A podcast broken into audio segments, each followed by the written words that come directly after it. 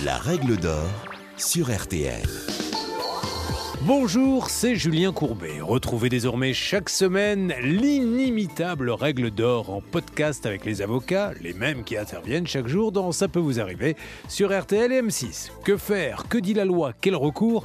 Nos ténors du barreau répondent ici aux questions que vous vous posez. Divorcer n'aura jamais été aussi facile. Il ne reste plus qu'à me mettre d'accord avec ma moitié, même si là, c'est toujours pas gagné. hein. Pourtant, depuis le 1er janvier 2021, le Code civil prévoit une simplification de la procédure pour les divorces contentieux.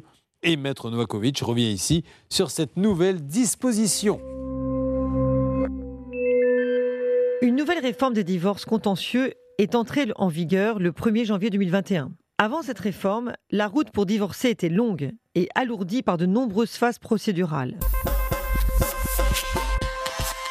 Les divorces contentieux étaient jugés en 26 mois en moyenne. Il apparaissait donc nécessaire aux législateurs de simplifier la procédure afin de permettre aux couples de divorcer plus rapidement quand ce n'était pas possible par consentement mutuel. La procédure comporte désormais une seule phase. L'audience de tentative de conciliation, qui consistait pour les époux à être reçus individuellement par le juge aux affaires familiales, disparaît. Il fallait souvent attendre plus de six mois pour obtenir une date de convocation à cette audience de tentative de conciliation. L'avocat devient obligatoire dès le début de la procédure, ce qui n'était pas le cas auparavant, car un époux défendeur, c'est-à-dire celui qui n'était pas à l'initiative du divorce, pouvait se présenter seul à l'audience de tentative de conciliation. La recherche d'accord avec l'assistance des avocats est davantage renforcée, notamment le recours à la médiation.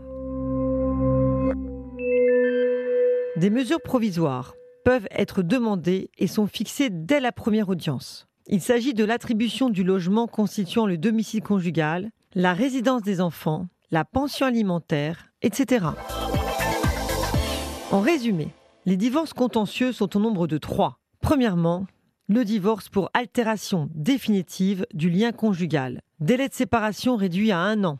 Avant la réforme, un époux pouvait demander le divorce sans que l'autre puisse s'y opposer au bout de deux ans de séparation de fait. Désormais, le divorce pour rupture du lien conjugal peut être demandé au bout d'une année de séparation de fait, à compter du jour de l'assignation en divorce. Cette mesure permet ainsi d'accélérer considérablement le délai pour divorcer. Deuxièmement, le divorce pour acceptation du principe de la rupture du mariage. Dans ce cas, les époux sont d'accord pour divorcer, mais ne parviennent pas à trouver un terrain d'entente sur les conséquences patrimoniales ou extra-patrimoniales de la séparation. Troisièmement, le divorce pour faute. L'époux victime d'une faute peut solliciter le divorce au tort exclusif de son conjoint. Les motifs du divorce ne doivent pas être invoqués dans l'acte initial, à savoir l'assignation à fin de divorce.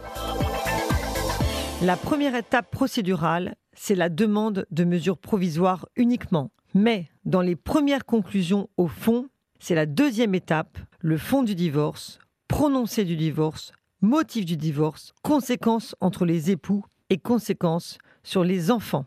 L'époux victime ne pourra donc invoquer les griefs reprochés à son conjoint que lors de l'audience sur le fond.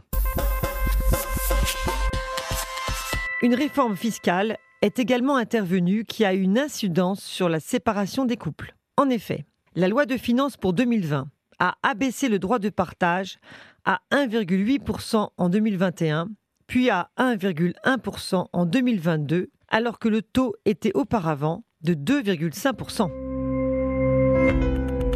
Bien entendu, les époux peuvent divorcer à l'amiable hors cadre judiciaire. Il s'agit du divorce par consentement mutuel.